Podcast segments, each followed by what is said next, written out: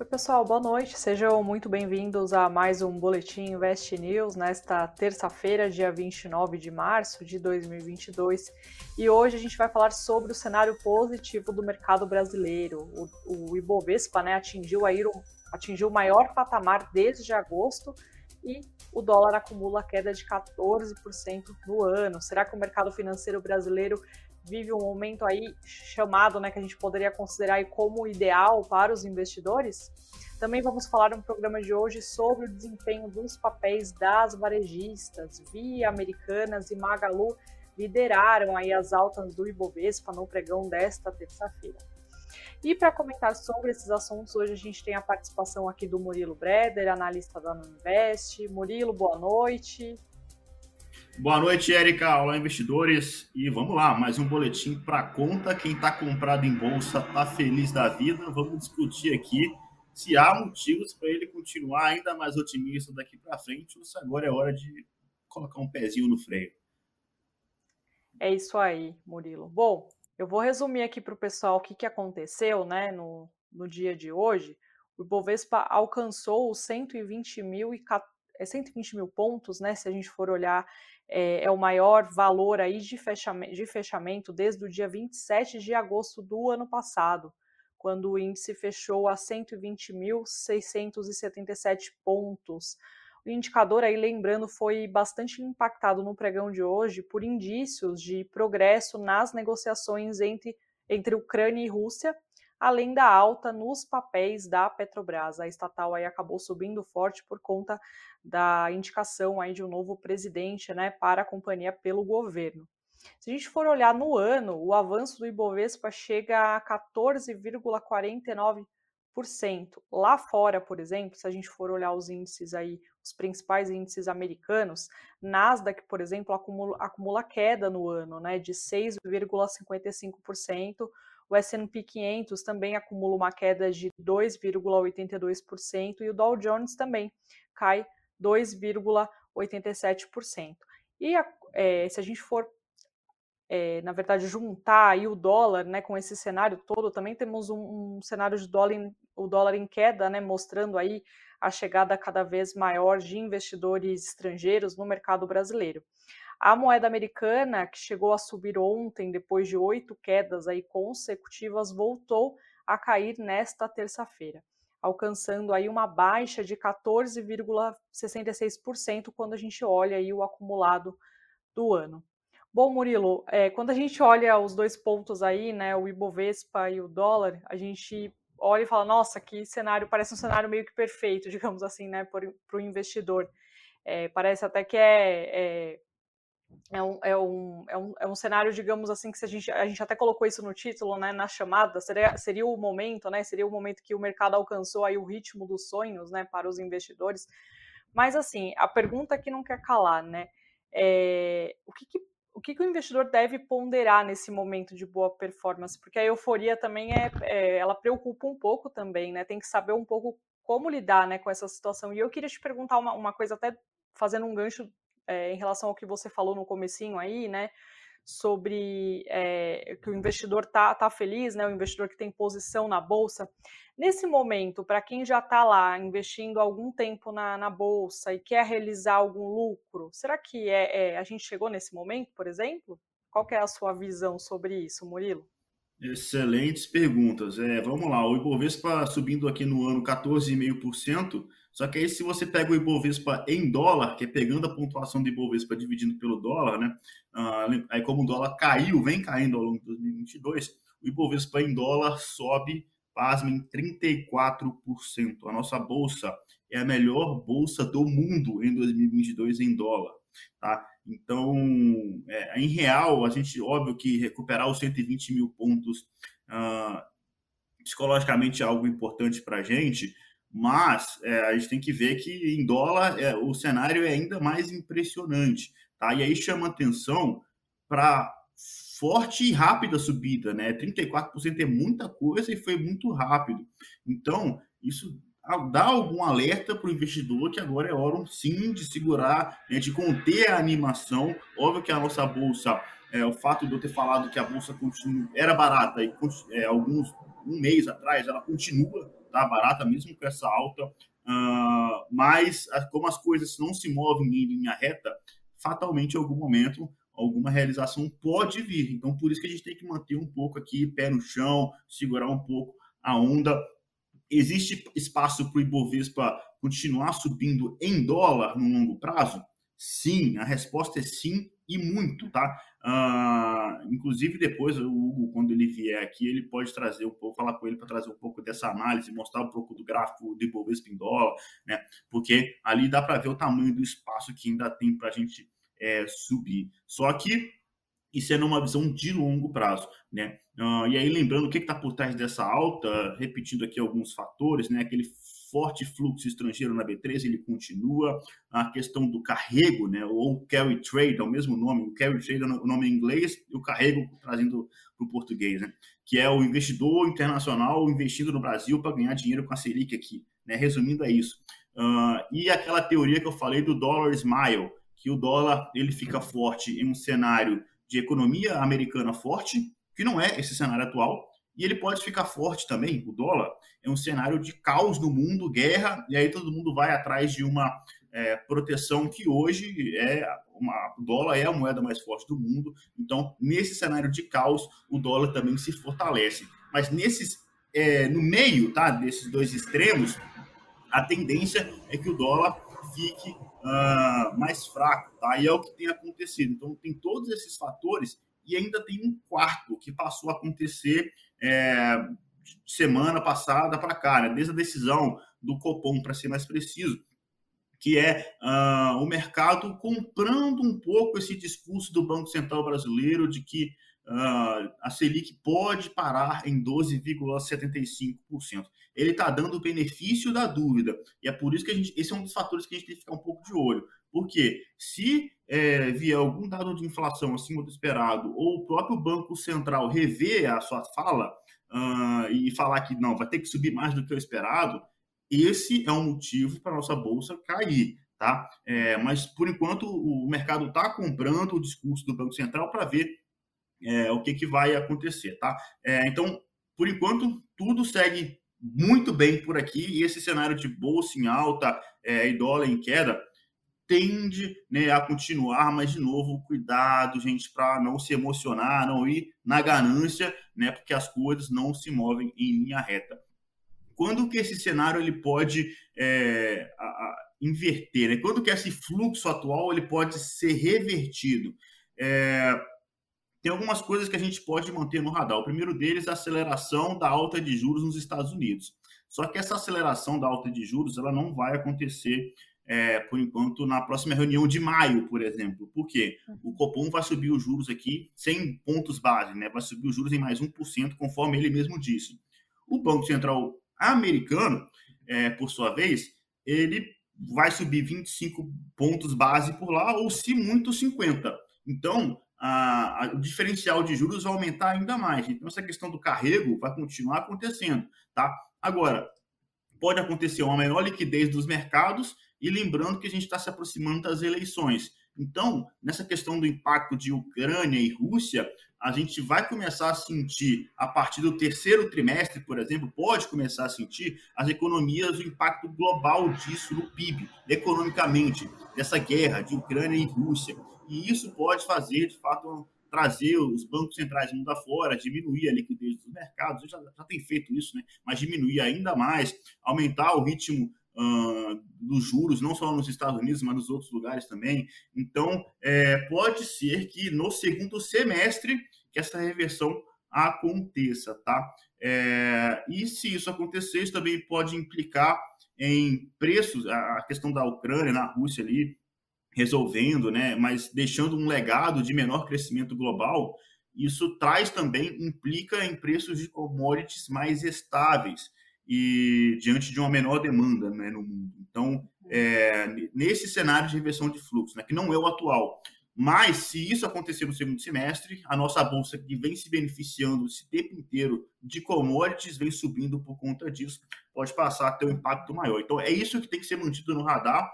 Por enquanto, é, ainda não está acontecendo esse cenário, tá? E a expectativa é que isso pode acontecer ao longo do segundo semestre.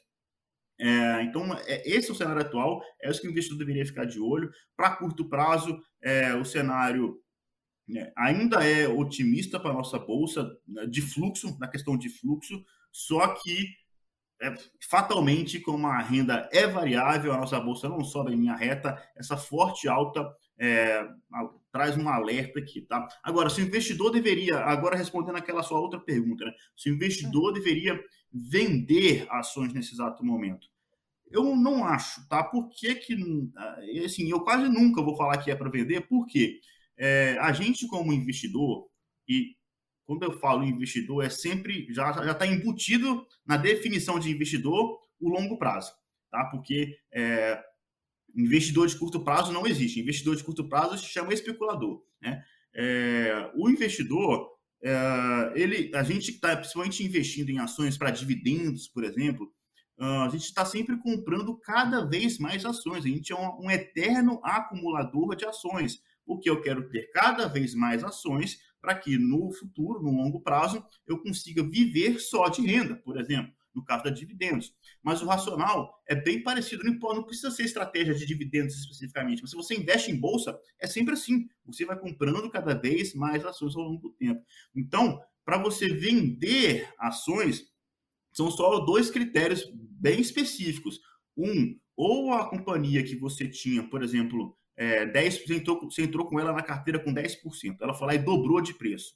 Se ela dobrou de preço, a empresa que antes era 10% do seu portfólio, hoje tem uma participação muito maior. Então, você pode vender para ajustar o, o, tamanho dessa posição no seu portfólio. Esse é o primeiro ponto.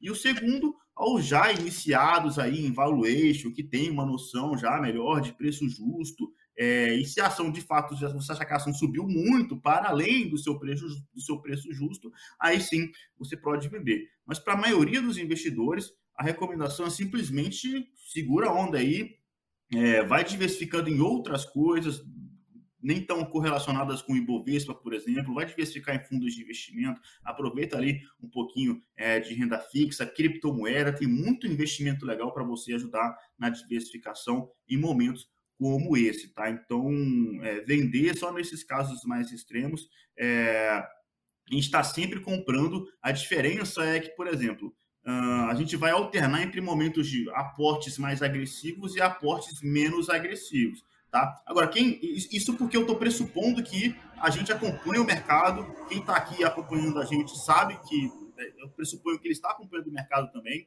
então ele vai ter uma noção melhor de quando está um momento mais favorável ou não para aumentar é, a frequência, a profundidade, né, a intensidade dos aportes ou não. Agora, para quem nem acompanha o mercado direito, não se preocupe, tá? Porque tem um monte de estudo também falando que, no final das contas, essa questão aí de tentar acertar o time de, de entrada e saída do mercado é muito difícil e, na prática, basta você ter uma frequência, uma recorrência de aporte que vai dar certo. Investe todo mês uma mesma quantia que vai dar certo, no, no longo prazo dá certo, tá? Então, é, é, um pouquinho de pé no chão, mas vale também é, afirmar que esses fatores que têm carregado a nossa bolsa por enquanto, é, eles, eles continuam, tá?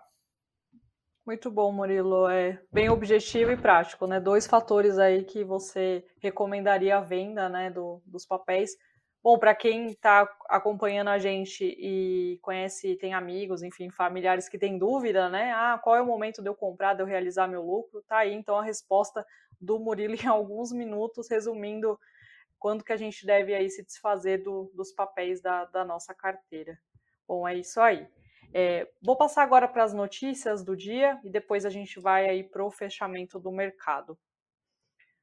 Bom, como a gente bem falou, né, a, o Ibovespa acabou subindo também, repercutindo bastante aí essa possibilidade de um acordo né, entre Rússia e Ucrânia. Então, não só o indicador é, da Bolsa Brasileira, mas também indicadores dos Estados Unidos, os principais aí, acabaram é, subindo no pregão desta terça-feira para a gente poder entender né, o que, que aconteceu, é que a Rússia decidiu reduzir drasticamente sua atividade militar em Kiev e Chernihiv, na Ucrânia. A informação publicada pela agência Reuters foi dada pelo ministro de Defesa russo após conversas entre equipes de negociação de Rússia e Ucrânia lá em Istambul, né, na Turquia. O vice-ministro Alexander Fomin afirmou, aspas, a fim de aumentar a confiança mútua e criar as condições necessárias para as novas negociações e alcançar o objetivo final de acertar e assinar um acordo, foi tomada a decisão de reduzir radicalmente por uma grande margem a atividade militar nas, dire nas direções de Kiev e Cherniv. O Estado-Maior da Rússia revela, revelará né, com mais detalhe as decisões que foram tomadas após o retorno da delegação a Moscou. Negociadores ucranianos disseram ter proposto na última rodada de negociações com a Rússia que a Ucrânia adote um status neutro em troca de garantias de segurança, o que significa que Kiev não se juntaria a alianças militares ou hospedaria bases militares. O negociador-chefe da Rússia, o Vladimir Mensky, afirmou que a Rússia analisará as propostas e as reportará ao presidente Vladimir Putin. Mensky disse que as propostas serão consideradas em um futuro próximo, futuro próximo, relatadas ao presidente e então a resposta aí pela Ucrânia será dada.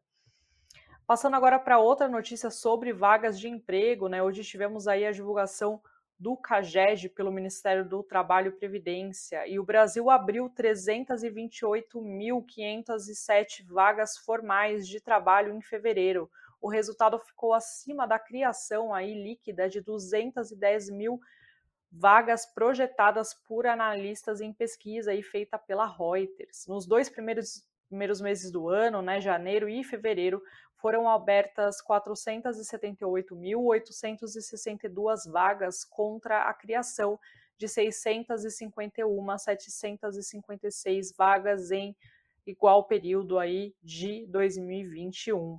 No acumulado dos últimos 12 meses, terminando aí em fevereiro, o saldo de vagas formais de trabalho no país foi de 2,6 milhões. O salário médio dos novos contratados no mês de fevereiro foi de R$ 1.878,66. O valor foi menor do que em janeiro né, deste ano, quando o salário médio foi de R$ 1.939,80 o, o valor né, acabou também sofrendo aí retração em comparação ao salário médio registrado lá no ano passado, em fevereiro de 2021, que era de R$ 1.926,36. Passando agora para o mundo corporativo, né, o Conselho de Administração da Redditor aprovou hoje a distribuição de 194 milhões e 376 mil em juros sobre capital próprio, 194 milhões de reais, né? Equivalente a um valor bruto de 9 centavos por ação ordinária. Os proventos serão distribuídos em 12 de abril aos acionistas detentores aí das ações da companhia no dia 31 de março. Os papéis passam a ser negociados sem direito a receber o provento em 1 de abril falando sobre a AgroGaláxia, a empresa que atua com a venda de insumos agrícolas, encerrou o dia em alta de 7,22%, né? A ação acabou subindo forte aí, é, acelerando no meio do dia, negociada a R$ 10,99. A alta ocorre após a companhia atingir aí lucro líquido de 158,7 milhões de reais no quarto trimestre, um aumento de 15,8% em relação ao quarto trimestre de 2020. A receita da, líquida né, da companhia somou 2,517 bilhões de reais no quarto trimestre de 2021, um avanço de 65% em relação aí ao mesmo período de 2020. Bom, os papéis da Petrobras também subiram forte no pregão de hoje. Quando a gente olha o papel preferencial ele avançou 2,22%, negociado aí a R$ 32,30. A ação ordinária também subiu 1,23%, negociada a R$ 34,50. Lembrando que a alta ocorre um dia após o governo indicar o economista Adriano Pires como novo presidente da Petrobras, em substituição ao general Joaquim Silva e Luna o Ministério de Minas e Energia apresentou uma lista de executivos para compor o conselho de administração da companhia. As indicações passam a ter efeito a partir da confirmação pela Assembleia Geral Ordinária da Petrobras, que ocorrerá em 13 de abril. E agora, assim, passando para, para o fechamento aí do mercado, né? Já, já falamos um pouquinho aí sobre, sobre o fechamento do mercado lá no comecinho do boletim, mas para relembrar aí o pessoal que hoje o dólar fechou em queda, né? Encerrou em queda de, 20, de 0,29%, negociado aí cotado a R$ 4,75. Quando a gente olha o Bitcoin ali por volta das 18 18 horas, ele registrava uma queda de 0,09% aos 226.999 pontos. Aliás, 226.999 reais. O Ibovespa, como já mencionamos, né, fechou em alta de 1,07% aos 120.014 pontos, bem próximo aí à máxima do dia, né? Na máxima do dia, o principal indicador da B3 é, registrou 120.900 pontos, quase chegando aí nos 121 mil pontos.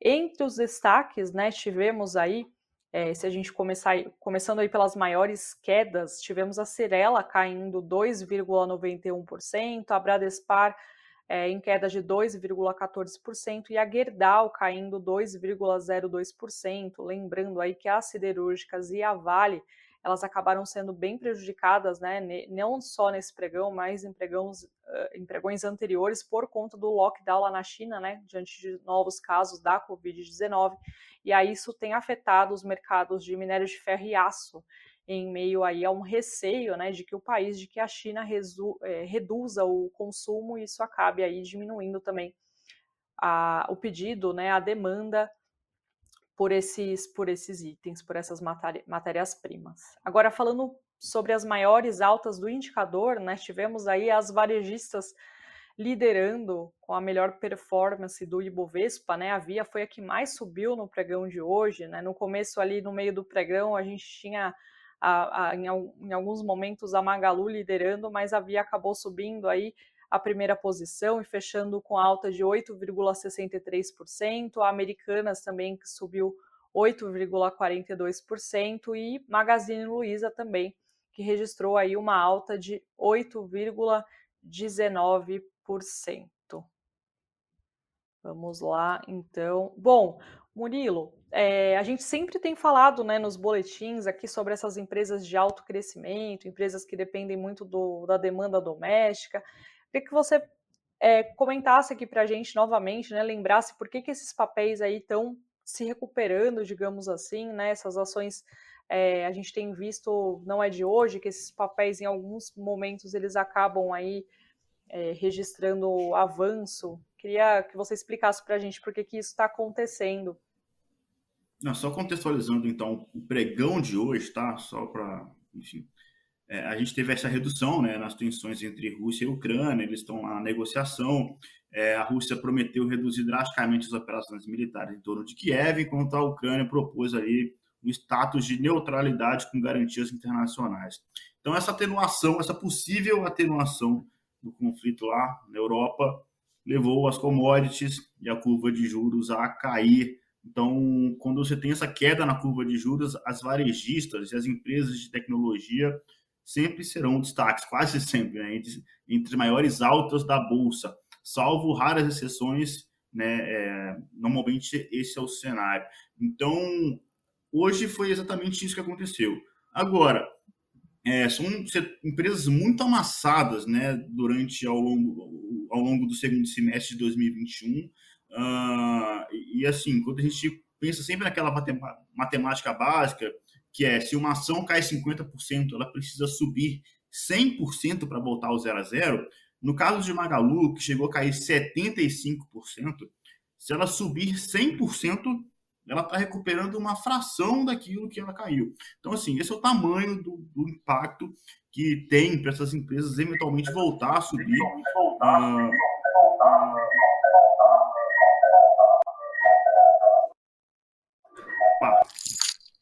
Parei aqui porque teve um, um eco gigante aqui. Agora acho que retomando o raciocínio. É, senão não tem como nem continuar, senão não tem como focar aqui. Mas o. Mas então, assim, é, são empresas que caíram muito, então esse é o impacto. Agora, óbvio que o cenário mudou, né? A Selic não é 2%, ela é 11,75% e caminhando para 12%. É, a, a, economia mudou, né? Você está com um cenário de fato com o PIB mais enfraquecido do que se achava há pouco tempo atrás. Então, achar que essas empresas vão voltar ao mesmo patamar do que estava negociando antes de toda essa queda, na minha é, visão, não é uma, uma uma ideia boa, tá? Acreditar que isso vai acontecer. Tem muito espaço para recuperar sim, mas o cenário é diferente. Agora, o que que pode é, continuar incentivando essas ações a andarem, tá? A diminuição dos conflitos na Ucrânia e na Rússia, porque isso vai ter queda na commodity, queda na commodity é positiva para as empresas de varejo, porque elas gastam dinheiro com, uh, com transporte, por exemplo, com logística. Então, queda de commodity, queda no preço do combustível é positivo para essas companhias. Além disso, a diminuição de conflito na Ucrânia e na Rússia pode seguir fazendo com que a queda na curva de juros aconteça. Uh, e outro fator totalmente correlacionado com isso é a Selic de fato parando em 12,75%. Não tem garantia que isso vai acontecer, mas o Banco Central já sinalizou. Se a Selic de fato parar e é, a gente caminhar para uma reversão nesse ciclo de alta de juros, ou seja, a Selic começar a fatalmente diminuir ao, ao final de 2022 e 2023, isso pode incentivar essas empresas a seguir andando. E, por fim, os brasileiros voltando a comprar bolsa. Né? Lembrando que no fluxo estrangeiro é, é que vem carregando a nossa bolsa, os, os institucionais seguem vendendo, uh, os gestores de fundos seguem vendendo a nossa bolsa brasileira por conta dos resgates. As pessoas físicas também são vendedoras líquidas na nossa bolsa brasileira. Agora, o mês de março ele marca uma recuperação muito importante no índice de small caps, o SMLL. Até perguntaram ali no chat se, se o índice de small caps tem ainda bastante potencial? E a resposta é sim, tá? Porque quando a gente vê o índice de small caps como um pregão de hoje performando melhor do que o Ibovespa, isso é um sinal de que é brasileiro comprando, tá? Porque quando é o investidor internacional, ele vem e compra aquelas 10, 12 maiores empresas da bolsa. Mas quando é o índice de small caps que anda, isso é uma possível sinalização de que é o brasileiro por trás desse movimento, tá? E aí, o índice de small cap se recuperando em março, voltando a negociar a patamares de outubro do ano passado, e isso pode fazer com que o investidor brasileiro é, olhe e pensa, ó, oh, é verdade, a nossa bolsa não acabou, como se imaginavam, né, depois de uma queda forte que aconteceu ao longo de 2021. É, então, assim, pode começar uma retomada, e quando essa retomada é, acontecer, o índice de small caps tem muito chão para andar ainda, tá? Então, aí, para fechar, caminhando para para nossa sessão aqui de dúvidas e perguntas dos, dos investidores, a do Gilmar Carlos tem muito a ver com esse momento. Ele pergunta assim, ó, com essa subida rápida, podemos esperar também uma correção no mesmo nível? E na minha visão, não. Por quê? É, a gente tem índice de small caps todo para andar ainda. Então, por mais que as commodities freiem o seu avanço e, e o Ibovespa é, não, não ande tanto mais por essa queda de commodities, tem muita coisa para andar ainda e é isso que me deixa com bastante tranquilidade. Então, na minha visão, não. Tá? Essa subida rápida não significa que a gente pode esperar uma correção no mesmo nível. Esse não é o meu cenário. Beleza? Legal, Murilo. Bom, só para complementar que o índice small cap subiu 1,99 hoje, né, por cento. O Ibov subiu um pouquinho mais de 1%, então bem bacana. É isso então, Murilo. Queria agradecer mais uma vez aí a sua participação. Muito obrigado pelo carinho, pela atenção de todos. Forte abraço, até mais.